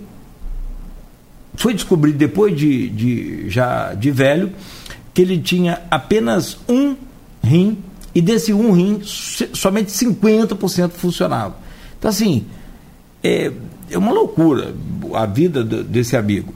É, é uma, uma, e a hemodiálise, ela por si só, é, é, ela já acaba com o ser humano. O dia de hemodiálise, você fica ruim e até no dia posterior. Aí quando você está se recuperando, você está dando aquela levantada, é, hoje já está no dia de voltar a fazer, muitas das vezes três vezes por semana, né? Exatamente. Em que pé está essa questão de é, alta complexidade, inclusive transplante de rins? O, a estrutura da Santa Casa, é, hoje, é, já tinha até comentado mais cedo que é, a gente tem a única enfermaria de nefrologia do município em que a gente recebe esses pacientes nefropatas que têm alguma necessidade de tratamento, ou com hemodiálise ou tratamento conservador para dar um encaminhamento a, ao tratamento desse paciente. E a gente, é, volta a dizer, aquele comentário que eu tinha feito também no começo. Santa Casa ela tem que se adaptar às necessidades do munícipe, do, dos pacientes, e não selecionar os serviços que sejam adequados para ela. Então a gente montou essa parceria com uma empresa para fazer o nosso centro de diálise ambulatorial. Está é, já com visto implanta sendo analisado pela Superintendência de Vigilância Sanitária no Estado do Rio. Então a gente está aguardando essa autorização do visto implanta para a gente começar as obras para montar um novo salão de diálise. São 30 pontos de diálise, tá, em que a gente vai ter aí é, várias novas vagas para tentar, se Deus quiser, absorver esses 90 pacientes que estão ou dialisando fora do município ou que estão internados dentro dos hospitais filantrópicos e públicos de campos aguardando uma vaga de diálise. Um sofrimento absurdo que a gente vai tentar amenizar, reduzir e otimizar o tratamento. Somado a isso, a gente já tinha entrado com o processo de habilitação de transplante renal, que aí sim você consegue tentar dar uma qualidade de vida maior a esse paciente. Então, é, compondo um serviço completo de nefrologia com pacientes internados, com pacientes é, é, é em diálise ambulatorial, em transplante renal, está com toda a assistência a esses pacientes renais crônicos. A Grace, da, da Associação Amigos do Rim, também tem uma, uma parceria com a gente. A gente tem conversado muito com ela a respeito dessas necessidades. Ela, ela sabe muito bem das necessidades desses pacientes, acompanha de perto o sofrimento desses pacientes. E a nossa equipe está lá nessa batalha para estar tá, é, passando por essa fase. É, burocrática né, no Estado, de habilitação, de vistoria em planta, etc, etc, para a gente atravessar essa fase, começar a construção e, se Deus quiser, já começar esses trabalhos. Nossa equipe é, é composta pelo doutor é, doutor Bormeu, faz parte do nosso serviço de, de nefrologia da Santa Casa, doutor Luiz Otávio, né, filho do, do nosso saudoso doutor Pedro Otávio, é, Conheci ele outro dia. Exatamente. Muito bom. Um excelente nefrologista, o doutor Marcelo, que veio de São Paulo, um médico especializado na parte de transplante, está junto com a gente na Santa Casa pra, com essa parceria para a gente estar tá abrindo esse serviço. Então, assim, uma estrutura, doutora Lilian, é, doutora Márcia, que também é médica do bombeiro, inclusive, espetacular. Então, assim, uma equipe de nefrologia muito forte dentro do hospital para a gente estar tá desenvolvendo esse trabalho aí. Falando em alta complexidade, é, você tem também aqui a Associação dos Ostomizados, né? É, e aí é, tem a, a, questão de outras complexidades, de outras é, doenças também complexas e que a Santa Casa tem feito esse trabalho. Tem como resumir? Eu acho que não, mas dá tempo, fica à vontade. Faz um, um, uma explanada para gente aí dessas altas, altas é, complexidades que a Santa Casa quer e pretende, junto com a do, do, dos rins também, né, ser uma referência, ou já é uma referência? A gente, na verdade, é, assim, o, a estrutura hospitalar da Santa Casa hoje, é, como a gente tinha até conversado no início, ela busca a, a, a estruturar o hospital com alta complexidade. Então, assim, a gente tem buscado é, buscar habilitações que mantenham o hospital com alta complexidade. Uma das habilitações que a gente está na fase final, o processo já está em Brasília, é de cirurgia endovascular, que é a cirurgia vascular feita através do catéter também. Então, assim, é, as angioplastias periféricas que a gente já faz tá, no município para os pacientes de campos, tá, que é porque a Prefeitura de Campos ela complementa esse tipo de procedimento, enquanto a gente não tem habilitação sem recurso do governo federal. Tá? Mas assim que a gente tiver a habilitação já finalizada, é, vai ser mais um serviço de alta complexidade que o hospital vai oferecer para o município único da, da região. A gente só tem o outro serviço que está habilitado pelo SUS do São José da Bahia, mas que pelo volume de assistência não consegue atender o município de Campos e a macro-região. Então Campos vai se tornar mais uma vez reunião, uma, uma, uma referência na região com um serviço de alta complexidade de tanta relevância para a população, que é o serviço endovascular para tratar esses pacientes que têm doença arterial periférica, doença nas artérias das pernas, dos braços, etc, etc. Que também entope também a artéria, né? assim no linguajar nosso aqui. Exatamente, isso tem que tratar, uma forma de tratamento é a cirurgia aberta, que já é feito, e outro tipo de tratamento é o tratamento endovascular, onde você coloca estentes para abrir essas artérias. A gente já faz esse procedimento, mas ele é financiado pelo município de Campos, para os municípios de Campos, tá? porque a gente ainda não tem habilitação federal, que já está para sair, está em Brasília já o processo, a gente espera Ele vai para o SUS. Nos próximos meses a gente já consiga ter essa habilitação para o SUS. Porque na, na, na, na, nessa coisa da, da medicina, é, o coração tem o pericárdio o endocárdio e o miocárdio, é isso? Exatamente. Estou quase um médico. Tô, mais uma semana de, de, de com o doutor é, Kleber, eu já viro. Primeiro operar você. É, não, porque eu tive pericardite, aí você fica lá 15 dias internado, você só ouve, lê e conversa sobre o coração, né? Mas assim, é, é interessante essa coisa do, do tratamento. Eu também tenho um exemplo na família, meu pai tinha esse problema e depois já não aguentava mais andar uma distância, ele ia medindo, ó, eu vou até a, a ponte, depois, ó, só vou até ali o açougue, só vou de... algumas referências que ele tinha para medir, e ele falava, ó, não estou aguentando andar mais até lá e tal, justamente por conta dessa artéria é, entupida que a gente Exatamente. fala, né? É entupida mesmo, não tem outro. Começa a esquemiar a perna, começa a evoluir com dor, daqui a pouco começa a apresentar feridas que não se cicatrizam. Tá? Então é o sangue para de circular. Exatamente, é justamente o papel fundamental da cirurgia vascular e da nossa assistência dentro do hospital é estar tá diagnosticando e tratando através ou de cirurgia aberta, que também é muito feita, porque pode haver uma necessidade da cirurgia aberta, ou através do tratamento endovascular para esse paciente voltar à normalidade, ou pelo menos amenizar o sofrimento desse paciente. Tem outro comentário aqui de, de um professor também do IFE, e que é um parceirão, um amigo da gente de forma extraordinária, o Henrique da Hora. Da Hora é, estamos com conversas avançadas sobre a inteligência artificial aplicada à gestão hospitalar. Exatamente. Pode exatamente. comentar aí, pode ficar à vontade. É, eu acho que a gente é, dá o, o, start aí numa coisa inédita, pelo menos em campos, né, de você ter a, o, todas as informações que você tem à disposição do hospital, do atendimento dos pacientes, da, da memória institucional com relação a informações é, de gestão, de utilização de medicamentos, utilização de, de, de procedimentos, tudo isso é, compilado e trabalhado pela, pela equipe do IFE vai gerar aí um, uma ferramenta de tomada de, de, de, de, decisão, onde ela vai te dar talvez a melhor opção para ser tomada para assistência do paciente, até para compra de um medicamento, para compra de um equipamento, o que fazer, qual a tomada de decisão que tem que ser tomada. Acho que a inteligência artificial vem aí para para brindar a gestão hospitalar e a Santa Casa, acho que sai na frente junto do IFE com relação a isso, porque vai ser uma ferramenta muito importante para é, melhorar a gestão do, do, da, da Santa Casa Misericórdia, com certeza. Olha, essa coisa de tecnologia é, uma, é ou você se alia a ela ou você então se aliena. Exatamente. Uma coisa ou outra. É, o Beto comentava com a gente aqui sobre o, uma matéria que ele viu no Fantástico, não foi? Uhum. Sobre um avatar é, médico, e aí naturalmente é, isso já tem um avanço pelo mundo afora. Eu acompanhava uma tecnologia nos carros. Os carros básicos hoje, ele já vem com, com se você quiser, pode ter lá aquele kit é, multimídia, o nome que dê lá, cada linha de carro, ele já vem com Face, com YouTube, com Netflix, com tudo ali no carro, inclusive rádio, que eu fiquei muito chateado, mas faz parte né, do, do processo. Você tem que acompanhar, você tem que estar tá no, no bojo ali dessa coisa. Então, se você. A medicina, por exemplo, é, antigamente, lá nesses idos de 80, eu acompanhava alguma coisa já lendo e acompanhando. É, a cada seis meses tinha um, um, simpósio, um congresso, uma mudança. Hoje, a cada.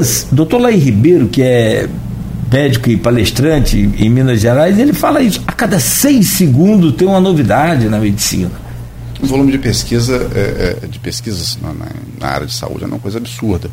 E é, é, o papel fundamental, acho que a, a, Santa Casa acho que tem um, um, uma coisa importante, assim, a medicina, se, é que, se é que a gente pode falar dessa maneira, a medicina raiz, né, aquela medicina em que todo o conhecimento médico, é, através do exame do paciente, através do exame físico, né, de tocar no paciente, saber o que o paciente tem, isso acho que isso é eterno, isso não, se vai, não vai se perder. O que você tem que fazer é aliar isso à tecnologia. Trazer para dentro da instituição a tecnologia para que eh, seja mais uma ferramenta para o médico tomar a melhor decisão para o tratamento do paciente. Eu acho que é isso que a gente tem feito na Santa Casa, tentar aliar tradição, que aliás é uma instituição de 230 anos, com tecnologia. Então essa, essa mescla do tradicional com o moderno traz uma instituição que é, o único objetivo nosso é realmente ser uma referência na ciência e saúde na região. Os serviços que eu, o senhor anunciou aqui hoje, eles são todos pelo SUS?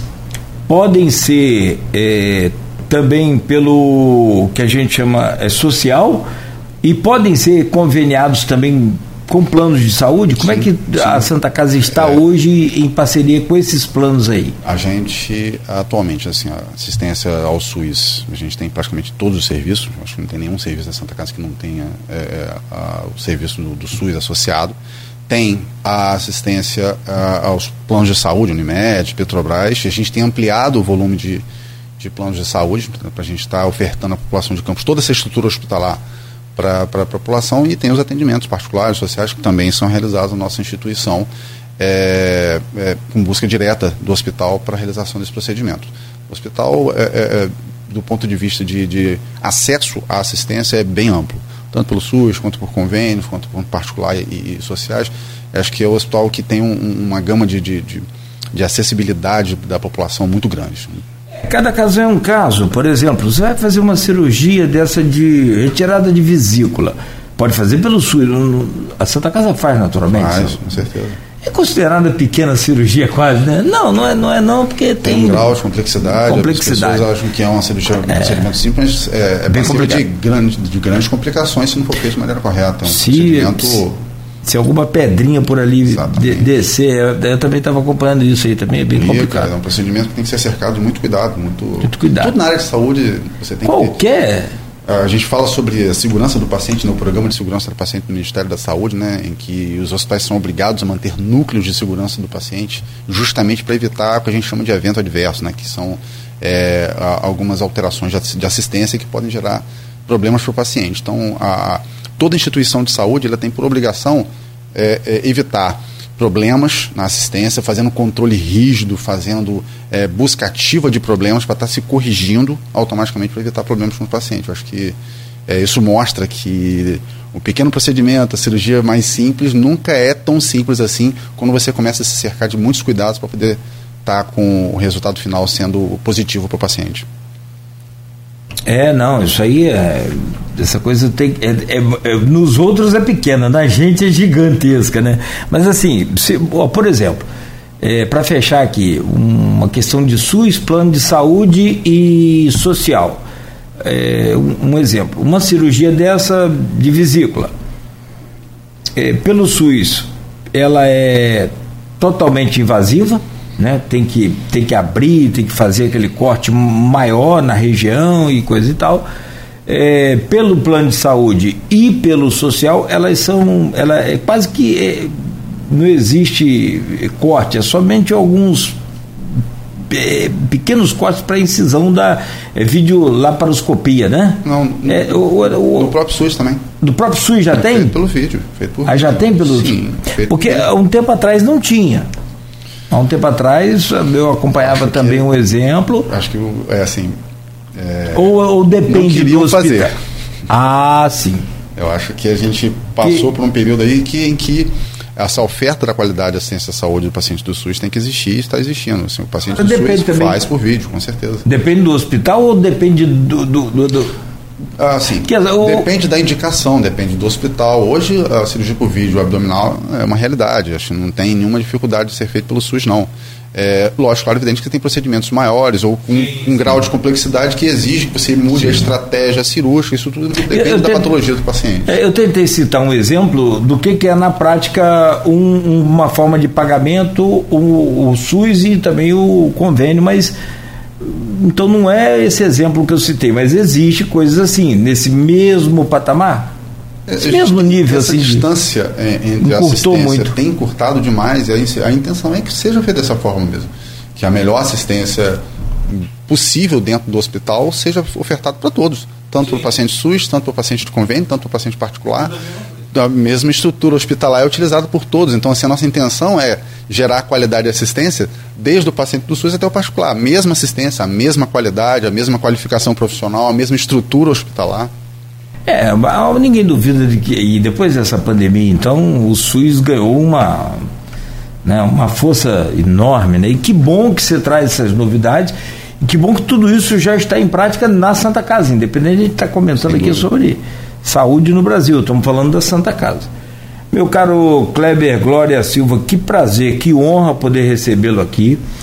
Estou, confesso que muito feliz, mais feliz ainda em saber que a gente tem um, um, eu fico feliz assim, porque eu sou de Italva e toda referência que a gente tem de saúde em Italva é, é Itaperuna. Desde moleque, você cortava um dedo, quebrava um braço, e isso fiz bastante bastante, tipo assim, muito mais, 200 vezes do que você imaginou aí. Braço, perna, clavícula. Então, mamãe já não aguentava mais ir a Itaperuna, Itaperuna. Era cliente certinho do São José do Havaí. É, e, e, aí fica aquela coisa na cabeça da gente, que Campos é gigante, mas pede para qualidade de... E não é. Assim como no, no tratamento do câncer, o centro de tratamento lá do Hospital Álvaro Alvim, eu acompanhava aqui recentemente, ele é muito mais avançado, inclusive, do que Itaperuna. As pessoas não precisam. espetacular. Altamente moderna. A estrutura do, do Hospital Escola Álvaro Alvim com relação à assistência oncológica é uma referência regional. Sim. É uma estrutura espetacular. É, é uma referência, não só na qualidade do, dos seus profissionais médicos, mas na qualidade da estrutura hospitalar do Hospital Escola Provim para a parte de oncologia, fundamental. Aí é, é, é, o que eu digo, o complexo hospitalar formado por esses quatro hospitais é, gera uma estrutura é, invejável, uma estrutura que eu julgo dizer que não tem nenhuma estrutura hospitalar na região privada, pública, que se, se iguale a, ao que esses quatro hospitais se complementem aqui em Campos com toda a tradição da assistência é, hospitalar do SUS, mas se for para assistência privada, convênio, esses quatro hospitais reunidos realmente formam um complexo hospitalar que é, atende a população de forma muito é, é completa. Tá, com tecnologia, com estrutura, com conforto, é, é, para gerar uma melhor assistência à população de Campos e da região, porque esses quatro hospitais também fazem assistência da macro-região, região de São Fidélis, região de São Francisco, São João da Barra, toda essa macro-região, parte da região Lagos também faz muita assistência à saúde aqui na nossa região, então esses quatro hospitais é, juntos formam um complexo hospitalar invejável. Você imagina se a tabela do, do SUS é, não fosse pelo menos uns 50% dentro da realidade aí né? Qual a capacidade desses hospitais seria muito incalculável, talvez. É, acho que a política de saúde pública é, proposta pelo governo federal é, não vislumbro ampliação da tabela SUS, mas eles, o que eu vislumbro é eles cada vez mais estimularem a coparticipação, como diz a lei de 80, 80/90, tanto de Estado quanto do município, na, no cofinanciamento e na formulação do Sistema Único de Saúde que, volto a dizer, se tiver uma participação efetiva dos gestores dos hospitais, uma participação efetiva dos gestores públicos, é um sistema de saúde perfeito. Amigo, muito obrigado pela visita, pela presença. Desejo todo sucesso para a nossa Santa Casa. Parabéns pelos 230 anos e parabéns pela gestão tão, tão clara, dinâmica que vocês estão e conseguiram imprimir né, em, em todas as dificuldades impostas. Sucesso! Eu que agradeço a todos. E a Santa Casa é um patrimônio da cidade. A, o que a gente fez na Santa Casa e tem feito até agora é abrir a Santa Casa para a população. Então, conversar com outras instituições, conversar com outras escolas é sempre importante e a gente está de braços abertos para acolher a todos e conversar. É, vamos sair daqui já com algumas parcerias aí pré-montadas. Uma lá do, do da UENF, que é o. Esse, esse, essas, esse parque universitário nosso é fantástico, fantástico também, né? Fantástico. Sem dúvida. E do IF, para dar uma, uma, uma, possibilidade de parceria lá naquele bosque, tem tantas, né? tantas empresas aí que podem aproveitar também, enfim. Bom, mais uma vez, muito obrigado. Transmito meu abraço lá a toda a sua equipe, a todos os colaboradores da, da nossa é, Santa Casa de Misericórdia de Campos. A gente fica por aqui, conversamos ao vivo com o médico é, cirurgião cardiovascular. Nem falamos do sindicato, né? Do Sindinorte. Vamos, vamos... Falamos dos outros hospitais, né? é. né? A gente chegou a conversar sobre todos os hospitais que fazem parte do sindicato. É o que eu volto a dizer. É, é, eu acho que a proximidade, antigamente a gente tinha um processo em que as pessoas achavam que os hospitais tinham que ser concorrentes, tinham que cada um brigar pelo espaço. Acho que isso ficou bem para o passado mesmo. Hoje, acho que a busca por parcerias interhospitalares é uma coisa fundamental. Eu acho que, eu volto a dizer, vou reforçar o comentário: esses quatro hospitais juntos podem montar uma estrutura daqui dentro de campus é, é invejável e a, a, compatível com o que você tem de melhor nas principais capitais do país. Sim, eu não duvido em absolutamente nada, principalmente a partir do material humano que nós temos. Perfeito. Principalmente. Porque os equipamentos você compra, qualidade, tecnologia, agora, material humano tem que ser bom e, e isso nós temos. E é isso que faz a diferença dentro de um É isso que faz. É. Bom, qualquer estrutura, um hospitalar então que está cuidando de vida. Exatamente. É, porque se eu errar aqui, daqui a pouco vamos lá, eu errei a hora, eu peço desculpa, gente, não são 10, são 9, aí beleza. Eu não matei ninguém. Mas um médico, uma estrutura hospitalar cometendo um erro, são vidas em Exatamente. risco, né? Então a gente tem. Eu, eu fico feliz por essas estruturas todas que a gente tem aqui. E que bom que a população cada vez mais tem acesso a isso tudo. É só buscar informação também. Né? Sem dúvida. Olha, mais uma vez um abraço, Kleber. Saúde para o senhor. Se precisar, pode ir na Santa Casa, que lá é o hospital bom. Valeu, gente. A gente volta amanhã às sete da manhã. Quem vai estar conosco aqui amanhã também é o, o Aloysio Abreu Barbosa, na bancada. É, aliás, o convidado de amanhã é o jornalista, é, escritor, comentarista, político, o Luiz Carlos Azedo, dentre outros jornais, ele escreve para é, o Estado de Minas, um dos maiores jornais do país também, tem vários. Ele, ele falou que ele já perdeu até ele não Eu falei, rapaz, mas eu vi você outro dia aqui lá no Diário de Pernambuco. Eu, falei, eu tô lá, nem, nem tô sabendo, não tô. É uma, uma figura extremamente expoente do nosso jornalismo e nós vamos falar, evidentemente, que muito de eleições 2022, essa polarização, essa disputa polarizada aí, que infelizmente chegou-se até a vias de fatos em alguns momentos e a gente espera que não, não se repita. Né? Então amanhã às sete de volta.